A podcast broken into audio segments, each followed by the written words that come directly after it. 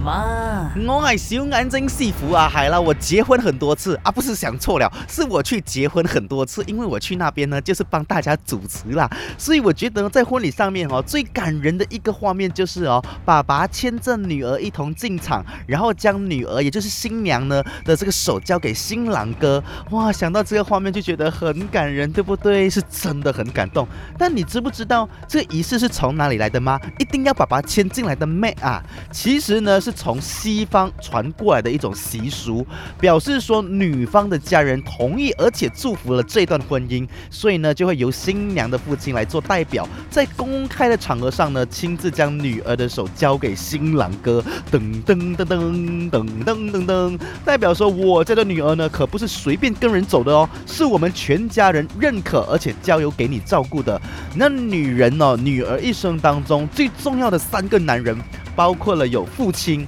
丈夫和儿子，那父亲将女儿交给她的丈夫，是爸爸对另外一个男人的一种信任、一种责任来的。其实，在很久以前的西方的这个传统上面哦，由父亲把女儿带进这个婚里面，然后呢，这个动作呢，其实是很有象征的意义。未婚的女儿被认为是他们父亲的财产。父亲呢会为他的女儿，还有他认可可以接受的那个男人呢安排婚姻嘛？通过这个婚姻的协议呢，父亲会接受某种形式上的金钱。土地，或者是社会地位，或者是所谓的嫁妆，实际上呢，父亲就是将他的女儿给卖掉的感觉。但是当然，今天女这个社会不一样了嘛，女性当然不是属于男生所有，男性所有，更加不是男性的财产。婚姻的对象当然就是由新娘自己可以做选择的，所以也不一定是爸爸牵进来的。如果有爸爸妈妈一起牵进来，我都有做过很多这样的主持啦。